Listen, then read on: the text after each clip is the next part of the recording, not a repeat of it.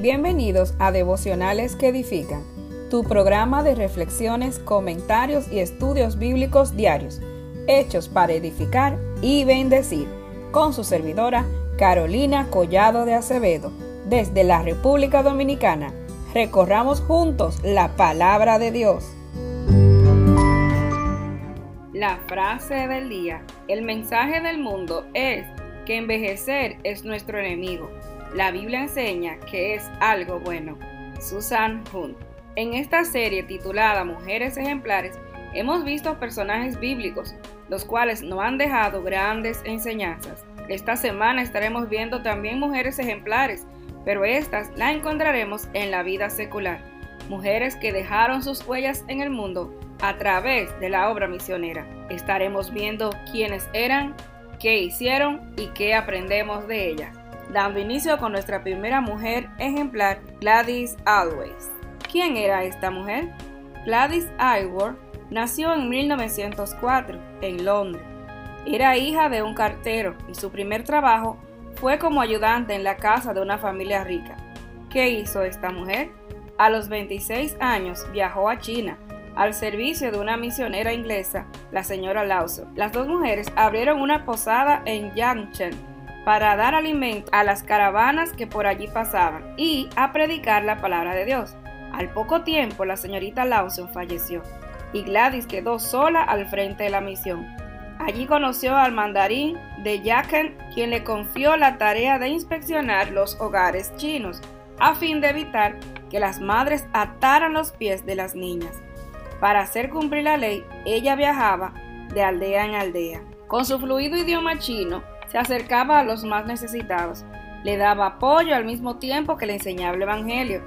Al ver la mala alimentación en que estaban, empezó a adoptar a los niños y se hizo conocida por la gente que la llamaba Aye De, que significa la virtuosa. En 1936, Gladys se hizo ciudadana china y cuando los japoneses bombardearon la ciudad en el 38, decidió participar ayudando a su nuevo país y a medida que la guerra continuaba, esta valiente y desafiante mujer se encontró a menudo detrás de la línea japonesa, pasando información al ejército de China. Ella y los casi 100 niños que había adoptado viajaron por la montaña durante muchos días y noches hasta llegar al río Amarillo, y con su fe y su coraje inquebrantable pudieron llegar a salvo al otro lado. Unos años después, en Londres, Gladys había sido rechazada porque no reunía las condiciones para servir como misionera. A pesar del peligro y las dificultades, el rescate de todos estos niños había sido un éxito. Estaba convencida que era Dios que le había dado esa responsabilidad y a eso dedicó su vida, con amor, comprensión y su fe puesta en Él para guiarla. Gladys comenzó la primera iglesia cristiana en Xi'an, llevó la palabra de Cristo hasta el Tíbet y abrió un orfanato en Formosa, Taiwán, que funcionó mientras ella vivió. Gladys Aylward murió en el 1970. ¿Qué aprendemos de esta mujer? Aprendemos la determinación. Aunque fue rechazada para la obra misionera, ella insistió y no desmayó. Muchas veces, por ser jóvenes o inexpertos, pueden que te digan que no, pero no debes desistir. Debes saber que si Dios ha puesto en ti ese peso en tu corazón, hacer algo para Él, para su gloria, bajo su voluntad, sea algo relacionado a la obra misionera o algo secular de un trabajo, lo vas a poder lograr, siempre y cuando esté bajo la voluntad de Él. 1 Timoteo 4:12 Nadie tenga en poco tu juventud.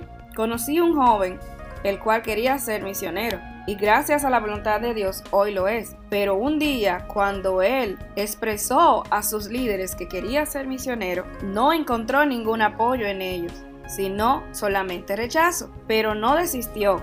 Él lo sentía en su corazón y siguió orando y el Señor poco a poco abrió las puertas y es hoy ya un misionero.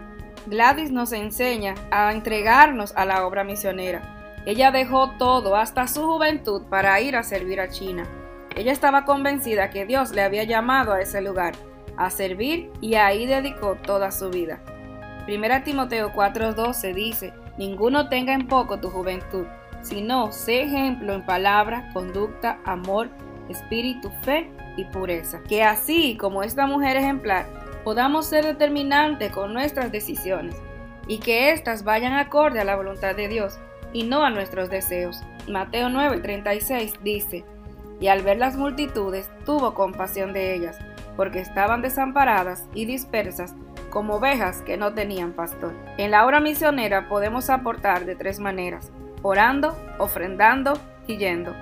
¿A qué te ha llamado Dios? Para que seas parte de la mies de su obra. Verso 37. Entonces dijo a sus discípulos, A la verdad, la mies es mucha, mas los obreros pocos. Rogad pues al Señor de la mies que envíe obreros a su mies. Recuerda, puedes aportar a la obra misionera orando por los que van, ofrendando para que puedan ir, oyendo para que la obra continúe. Evalúa hoy a qué Dios te ha llamado. Bendiciones y hasta mañana.